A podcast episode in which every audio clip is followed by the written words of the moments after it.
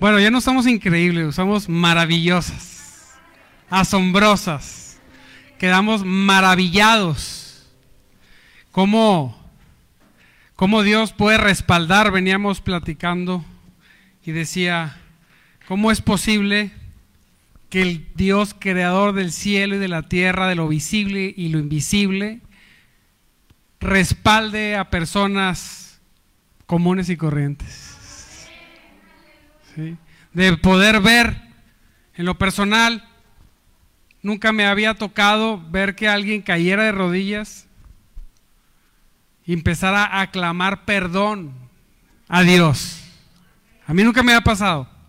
De que ahí, después de la palabra que predicamos, empezar a ver desde un corazón endurecido hasta ver cómo el corazón se va rompiendo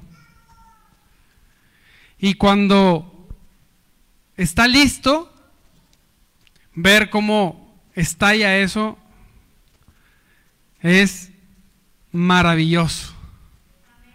Es uno de los regalos más grandes que puede tener uno como, como un hijo de Dios o un servidor, es ver el poder de Dios no levantando paralíticos, sino trayendo personas al arrepentimiento. Wow. Qué bueno que veamos paralíticos levantarse y enfermos sanar. Pero poder ver la transferencia del reino de las tinieblas al reino del amado Hijo de Dios. Ver cómo una persona que estaba destinada a irse al infierno es trasladado al reino de Cristo. Y poder presenciarlo, ver cómo si usted ve a la persona, ni se imagina que, que están tan necesitados, pero caer a los pies de Cristo. Aleluya. Y mire que el venir a Cristo hace un cambio total. Diga conmigo, un cambio total. Así es. En la persona y en la forma de ver las cosas de la persona. Siempre.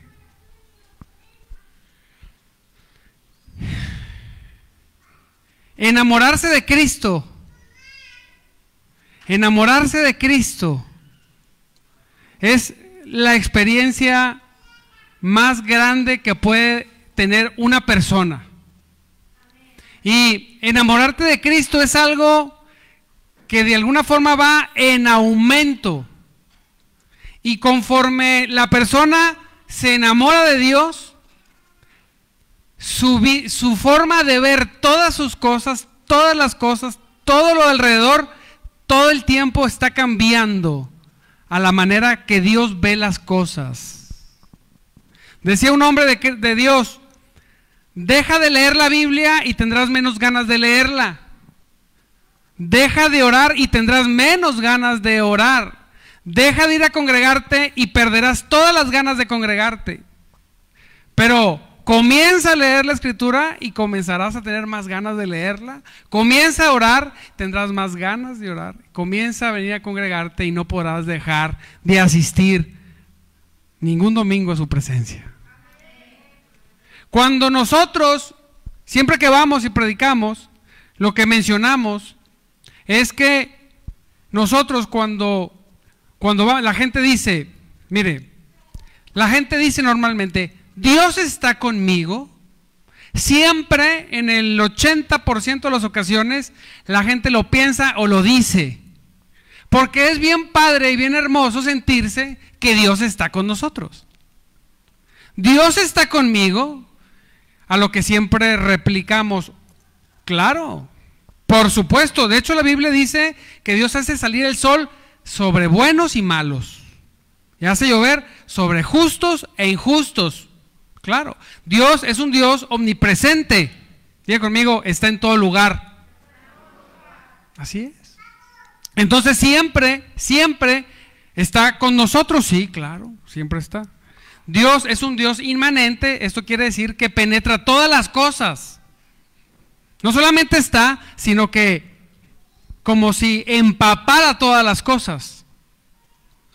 Pero ese siempre, ese no es el caso esa no es la idea que vamos y predicamos. Lo que vamos y predicamos es, Todos sabemos que Dios está con nosotros. El problema es que nosotros no estamos con Él. Dos, no estamos con Él. Y dos, cuando queremos estar, no estamos como Él dice que tenemos que estar.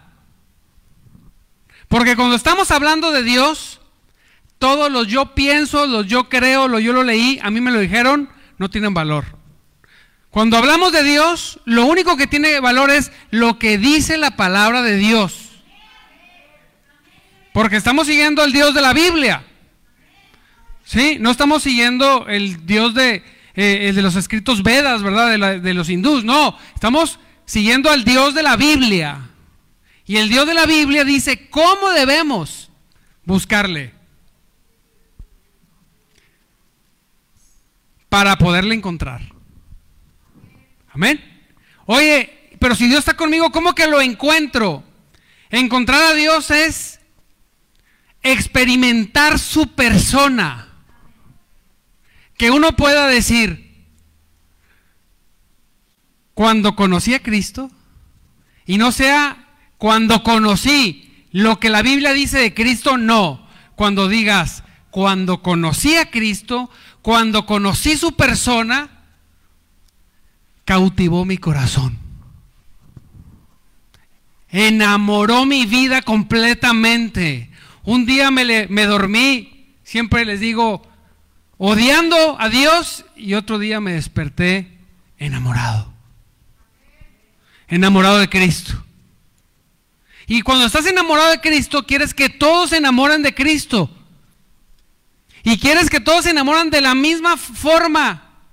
Cometemos incluso el error de decir, Señor, es que yo te amo más que todos. Y Dios dice, no, hay más, hay gente que me ama más que tú. No, yo quiero ser el que te ama más. Adelante. ¿Qué tanto me voy a enamorar? ¿Qué tanto tiempo pase con Él? ¿Qué tanto tiempo pase en su palabra? ¿Qué tanto tiempo pase adorando, alabando a Dios? En lo secreto. Es que es ahí donde se enamora uno. Ahí es donde uno como metralleta está subiendo fotos y stickers y cosas de Dios, de Dios, de Dios. Porque todo el tiempo está Dios, Dios, Dios, Dios, Jesús, Jesús. ¿Por qué? Porque cuando venimos a Cristo, Dios cambia nuestra manera de ver las cosas. Ah, pero hay una lucha continua, sí, siempre hay una lucha. Pero siempre vamos a buscar estar viendo las cosas como Dios quiere que las veamos. Dijo un hombre del mundo, fíjese. Dijo, comienza a ver las cosas diferentes y las cosas se empezarán a ver diferente. Y yo decía, bueno, en el mundo, ¿cómo puedo empezar a ver las cosas diferentes para que las cosas se vean diferentes? No sé cómo podría hacerlo en el mundo sin Cristo. Pero cuando comenzamos en Cristo, mire bien, Él, por su poder, por su gracia, por su misericordia, viene y cambia mi corazón, comienza, hace un cambio en mi forma de ver las cosas y las cosas cambian. Pone un ejemplo. Imagínese que suena el teléfono a las 7:30 de la mañana y usted está en el momento de que está diciendo cinco minutos más, cinco minutos más. Y suena el teléfono. Uy, ya no vi cinco minutos. Voltea y ve el nombre del jefe en el teléfono. Santo Dios, la agarra antes de contestar. la, la, la, la, la, bueno, para que te vean, no, dormido. Bueno, ¿qué ha habido? ¿Cómo estamos? Nada más te hablo para decirte que estás despedido. ¿Cómo? Sí, así, despedido, pasa RH, ven a dejar la computadora y, y mucho gusto por mucho gusto por todo lo que pasó, lo que hiciste aquí, lo que no hiciste, Dios cuelgas. ¿Cómo cree que se siente? ¿A alguien le han, hablado en la mañanita para despedirlo? Me perdió que se esperen a la tarde, pero en la mañanita. Entonces usted se levanta con toda esa información, baja la escalera y usted tiene un perro y el perro está en el sillón con el sillón medio mordido, con peluches así. ¿Qué hace? Toda la frustración Ve al perro como un demonio. Desgraciado, ven para acá. Y le pegas, lo corres, le sacas, regañas a toda la familia que por qué dejaron entrar al perro que se comió el sillón. Ahora, la misma historia, pero resulta que ahora la esposa lo despierta. Amor, ¿eh? el número que compraste de lotería pegó. ¿Qué? ¿Cuál, cuál boleto? ¿Cuál número? El que compraste. Así, ah, a ver. Y checas y ves el mismo número de tu boleto, lo ves en el sorteo. ¡Aleluya! Brincas de la cama, se te quita el sueño. Te vengo, voy a bajar por agua y ves la misma escena del perro. ¿Lo ves? ¡Ay, perro cochinón! Ese sillón es tuyo. Te lo regalo, precioso, cosota. Lo agarras, lo acaricias y rompe este cojín también. ¡Somos ricos! Desde hoy duermes en la casa todos los días. ¿Y qué cambió? ¿Qué cambió? Dinero. Y ah, todo bien feliz. Cambió en que, ¿por qué cambió la forma de ver las cosas? ¿Al perro como un demonio o al perro como la mejor criatura? No importa que rompa un sillón diario. Por lo que sucedió emocionalmente, lo que te pasó aquí. La impresión, los sentimientos, lo que estás viviendo. Y mira, muchas de las cosas que suceden cuando venimos a Cristo es que Cristo limpia nuestro corazón, por lo tanto cambia nuestra forma de ver las cosas. ¿Quién cree eso? Así es. Es por eso que dice la palabra que Él transforma el luto en qué? ¿Cómo? Pues así dice la Biblia. Él lo transforma, lo cambia. Donde era una, situación muy difícil, a decir, Dios está en control. Dios va a poder, Dios va a ser, Dios va a obrar. No, Dios está obrando. Amén. Y eso lo vemos en Hechos 9, 17 al 22, cuando Saulo, Pablo se convierte, él cambia toda su visión de todas las cosas. Imagínense que él leía la Biblia y veía que Jesucristo no era quien decía ser. La misma Biblia, el Antiguo Testamento, él lo leía y él decía blasfemia, Y veía a los creyentes predicando de Cristo y el cuerpo de Cristo creciendo. Diga conmigo, creciendo. Ah, qué preciosos esos días donde por masas, por multitudes se convertían. Como, como un fuego abrasador. Haz de cuenta lo que vimos, hermano, pero así por, por tres mil, cuatro mil. La gente salvándose.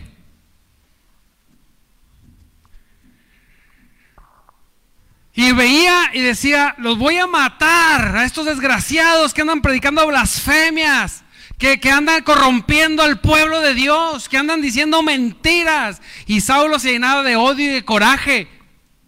Al punto que así como, como conocemos a Pablo apasionado, aguerrido, viendo la Biblia de una manera de acuerdo a su corazón, porque cuando vamos a la Biblia, hay que tener cuidado de no verla conforme a nuestro corazón. Cuando nos acercamos a la escritura, como dijo un hombre de Dios, tenemos que ir con el mismo espíritu por el cual fue escrita. Diga conmigo amén. Así es. Pero Pablo iba con lo que había en su corazón. Y en su corazón había heridas. No sabemos qué vivió Pablo. Situaciones tanto que fue, digo, denme cartas, por favor, denme cartas ya porque voy a ir a Damasco y voy a matar, encadenar a toda esa bola de blasfemos. Aleluya, un pastorazo ese, ¿va? Qué bueno que lo sigue, qué bueno que lo sigue. Entonces, mire, este, ya me extrajiste, hombre. Damasco va entonces va y dice, voy a agarrarlos, y agarra caballos, dice, dice Hechos 9, que, que, agarró unas personas, se lo voy a parafrasear, y agarró y vamos además, vamos a destruirlos, encadenarlos. Y dice que a la mitad del camino se le manifestó Cristo, diga conmigo, aleluya. Ay, qué momento tan hermoso cuando Cristo se manifiesta. ¿Quién ha vivido una experiencia con Cristo? Ah, esa experiencia que te apasiona, que te transforma, esa experiencia que cambia tu corazón, esa experiencia que no te deja dormir en ocasiones. Para donde veas, ves a Cristo. Hay unos que para todos lados ven al diablo. digo, pues yo no sé, yo para donde veo, veo a Cristo. ¿Por qué? Porque tenemos nuestros ojos en las cosas de arriba y no en los de la tierra. Entonces, se manifiesta de tal manera que se cae y queda ciego. Cuando tienes un encuentro con Cristo directo, así directo de frente, definitivamente lo primero que sucede es que te aturde. No comprende, la mente no codifica. Hay un proceso después con el tiempo donde empiezas a resolver lo que viste y a comprenderlo. En el momento te, te pones ciego y este hombre, este Pablo quedó ciego. Y, pues bueno, ahí fue a tientas, llegó a un lugar y Dios le mandó un servidor, Ananías, fíjese Ananías, no se, menciona nunca más. Y fue el que oró por Pablo, el que, tremendo Pablo. Por eso yo te digo, no importa desde dónde sirvas, quizás solamente apareces una vez, una vez en la historia de la redención, pero puedes alcanzar una persona que alcance millones. Porque Pablo fue usado por Dios para escribir gran parte del Nuevo Testamento. Fíjese, era un perseguidor de la iglesia. Una vez llegué a casa de unas personas y le dije, Pablo, Pablo era asesino de cristianos. Y me dijo, ¿quién es Pablo? Hay gente que no sabe quién es Pablo.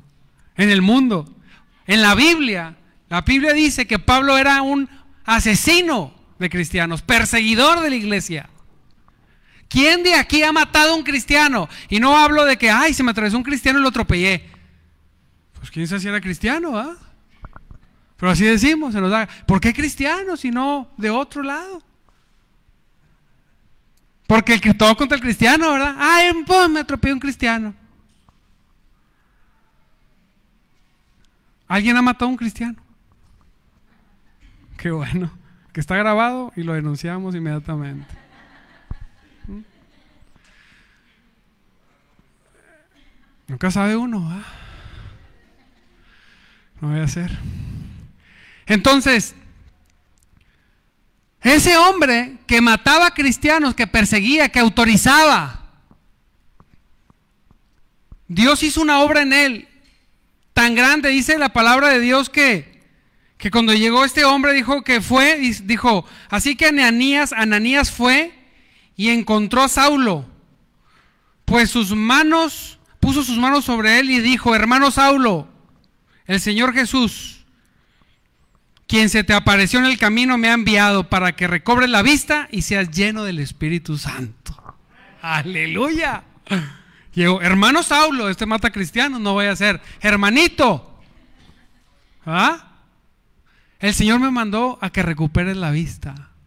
Cuando recibes a Cristo, recuperas la vista. Y cuando recuperas la vista, también eres lleno del Espíritu Santo. para servirlo. Acuérdense que se nos ha predicado mucho que el Espíritu Santo es un servidor para mis deleites y no es cierto. Es que el Espíritu me habló y me dijo que fuera hoy a apagar la luz. Y ahí, no, cállate. O sea, el Espíritu Santo te va a poner que vayas y prediques el Evangelio. ¿Sí? Es que estaba yo y el Espíritu Santo me dijo que mejor este trabajo igual que, él. No, Sí te puede decir, pero el Espíritu Santo es dado para la obra de Cristo y no la nuestra. Quizá te voy a decir en un lugar porque ahí donde te toca estar, te toca predicar. Amén. Y este acto, mire, dice, dice la palabra que literalmente se le cayeron como escamas en los ojos que tenía, como escamas se le cayeron. Así pasa cuando estamos en Cristo. se nos caen esas ideas, esos pensamientos equivocados. Comenzamos de 0 a 100, acelerar buscando a Cristo. Decía yo la vez pasada, hay tres, hay tres tipos de personas en Cristo. Los que empujan, los empujados y los estorbos. Y yo digo, ¿por qué no hay puros de los que empujan? ¿Por qué no hay puros enamorados de Dios? Porque es bien fácil decir, yo estoy bien enamorado de Cristo. Gloria a Cristo, gloria a Dios. Háganle un mole, por favor. Ahora vamos a ver las evidencias. A ver si estás enamorado de Cristo. ¿Cuánto tiempo en el día piensas en Él detenidamente? Eh, ¿Mande? Pues media hora. Entonces debes saber que no estás enamorado de Cristo. ¿Algunos de ustedes enamorado? ¿Sí? Y cuando estás enamorado, mire, ve, voltea a ver la sopa y, ahí ves el enamorada o el enamorado. Ay, de letras, aquí está su nombre.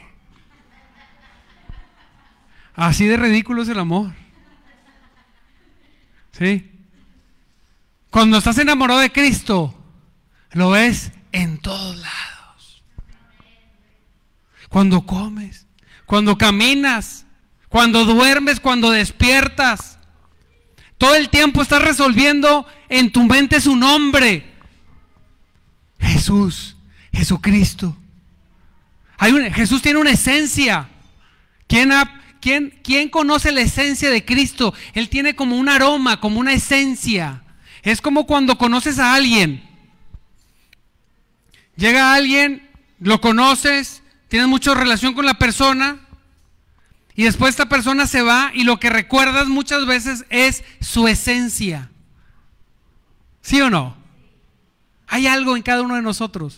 Bueno, en Cristo también. Cristo tiene una esencia impregnadora, arrolladora, increíble iglesia, preciosa. Lo imposible lo hace posible. Es una esencia gobernadora. Te abraza. Es como las llamas. Todo lo quema.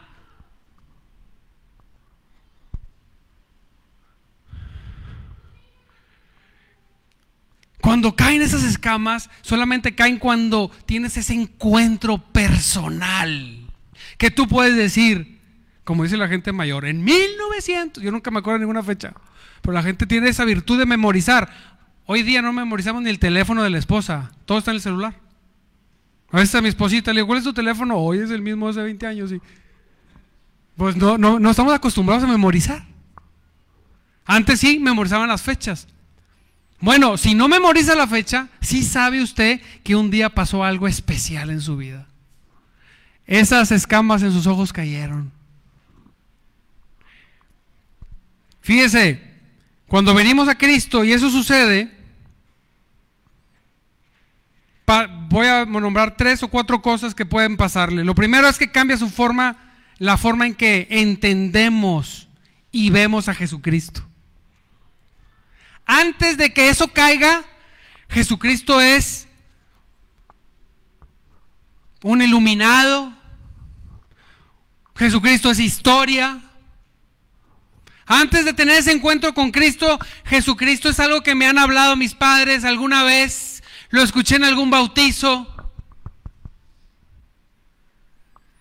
Viví, vivimos en una cultura católica donde escuchamos el nombre de Jesús. Vemos crucifijos por todos lados. Hasta ahí. Ah, pero cuando te encuentras con Cristo, cambia por completo tu forma de entenderlo y de verlo.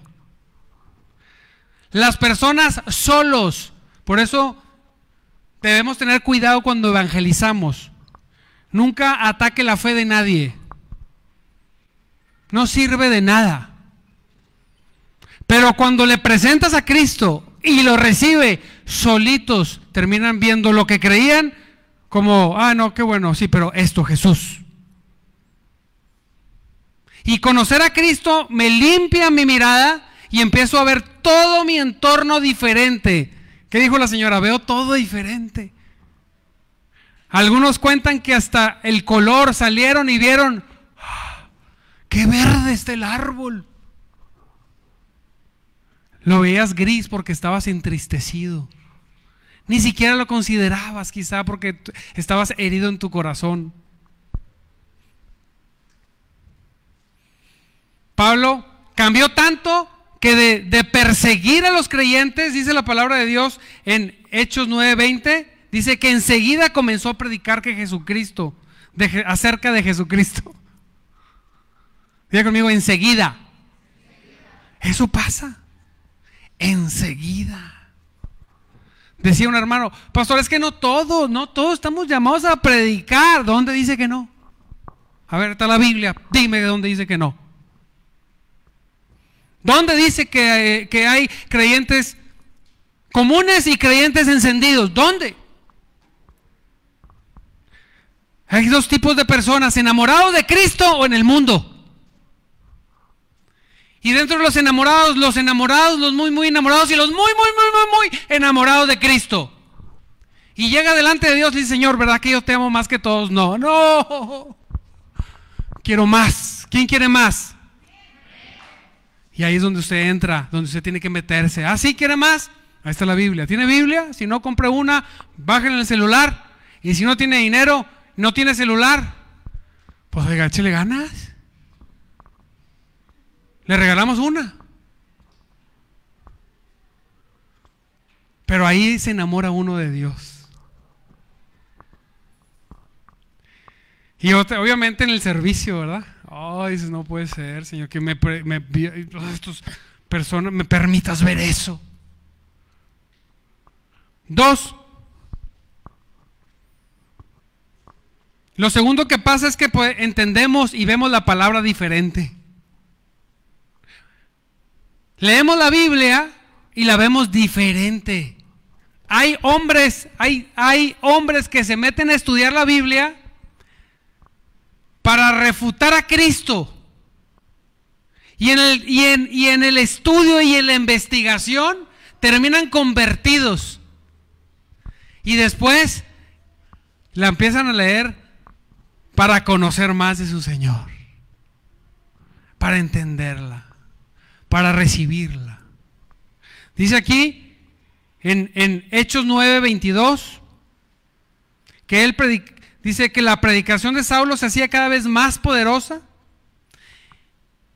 y los judíos y las personas estas no podían, no podían refutar las pruebas que, de que Jesús era el verdadero Mesías.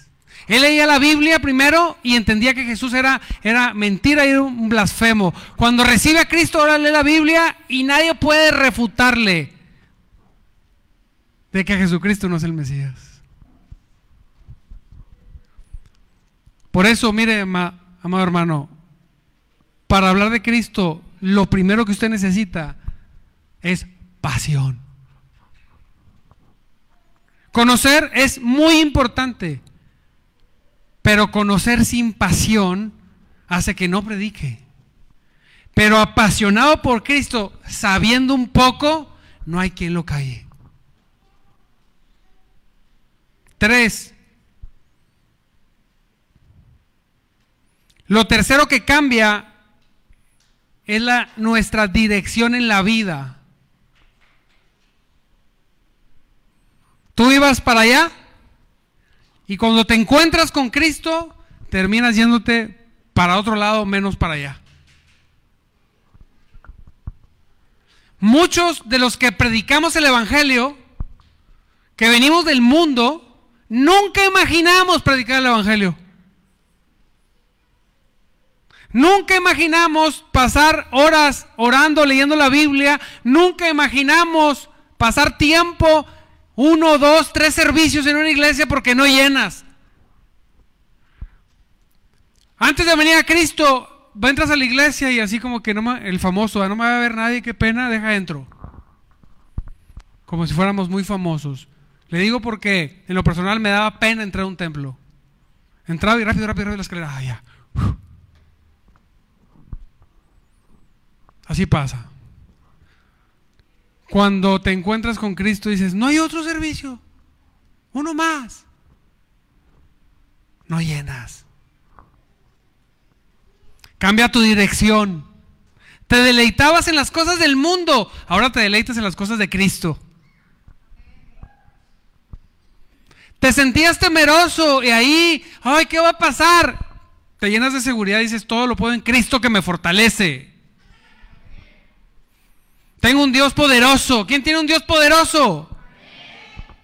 Y avanzamos. Y, vamos a un camino inexplorado por nosotros. Cambia todo, iglesia. Y cuatro, ¿me ayudas Priscila, por favor?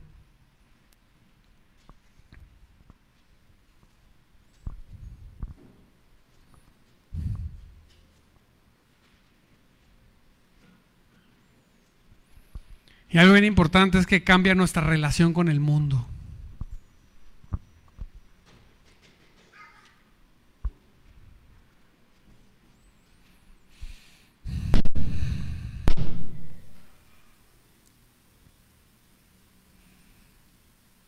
Eso es importante.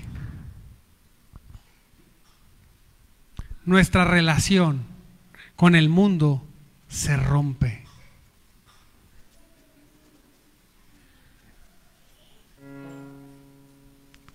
Cortas con el mundo. Ya no lo imitas.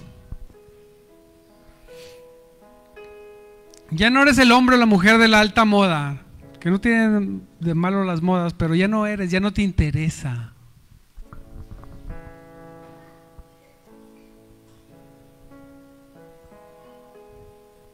Tu forma de caminar, tu forma de sentarte, tu forma de vestirte, tus actividades, tus entretenimientos.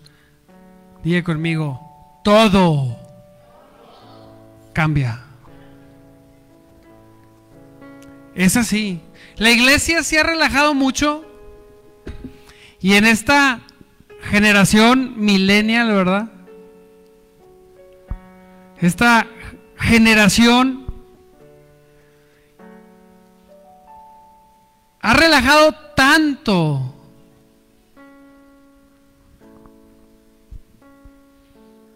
a Cristo, lo ha diluido tanto. que muy pocos llegan y llegan y doblan sus rodillas antes que cualquier cosa y se pueden orar y pedirle perdón a Dios cuando llegan al templo. Cuentan aquellas personas mayores que nosotros que la gente llegaba al altar y llegaban directo al altar a, a derramar sus lágrimas. Llegaban tiempo antes del culto, media hora, 30, 40 minutos antes. Llegaban y doblaban sus rodillas y ahí eran ministrados por Dios solos.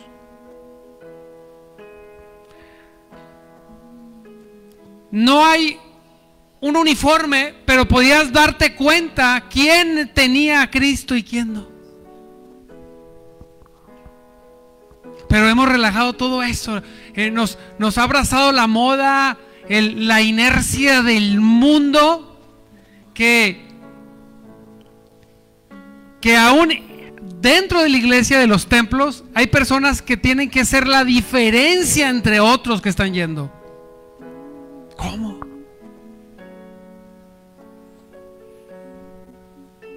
Nos hemos relajado tanto en el sentido de que no nos gusta el tema de la santidad, no nos gusta el tema del infierno, no nos gusta el tema que nos haga sentir sentirnos acusados, no nos gusta. Queremos vivir en el relax espiritual. En el yo pienso, yo creo, pues yo lo interpreto, pastor. Pero cuando te encuentras con Cristo, hay modificaciones internas en tu persona.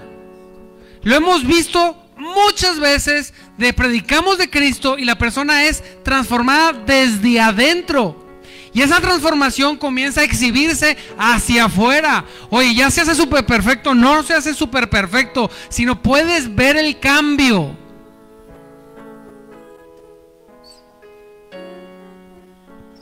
¿En qué dirección vas?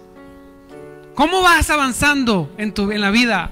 En ese avance podría sacar la Biblia y decir, mira, en la dirección que voy es la dirección que Cristo dice que tengo que tener. ¿O no? No sé, cada uno de nosotros. Podemos sacar la escritura y decir, así como dice la escritura. No como pienso yo, así como dice. Así le busco. Así lo amo. Así me deleito. Así es lo único y lo más grande que tengo, pastor. Lo único y más grande que tengo es Jesucristo.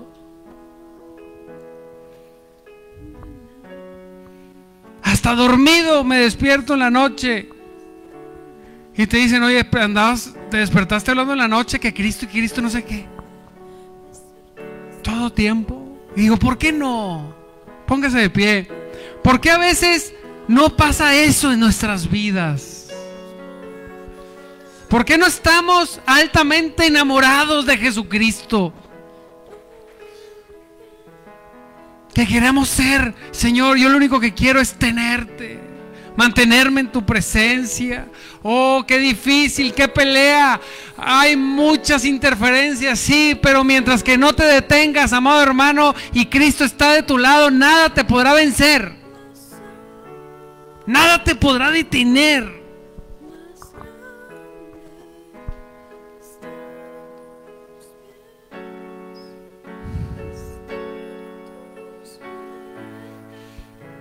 Aleluya.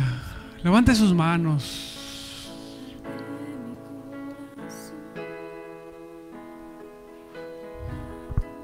Un día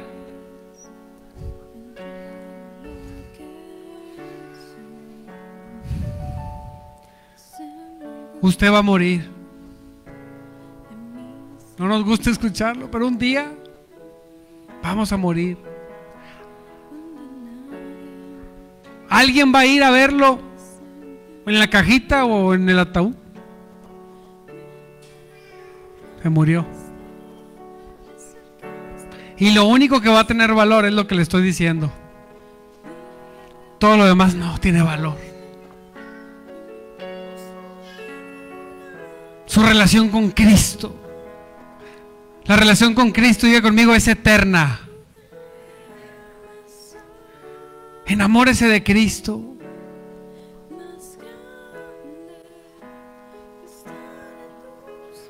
Enamórese de Cristo. El micrófono de Priscila está apagado, creo.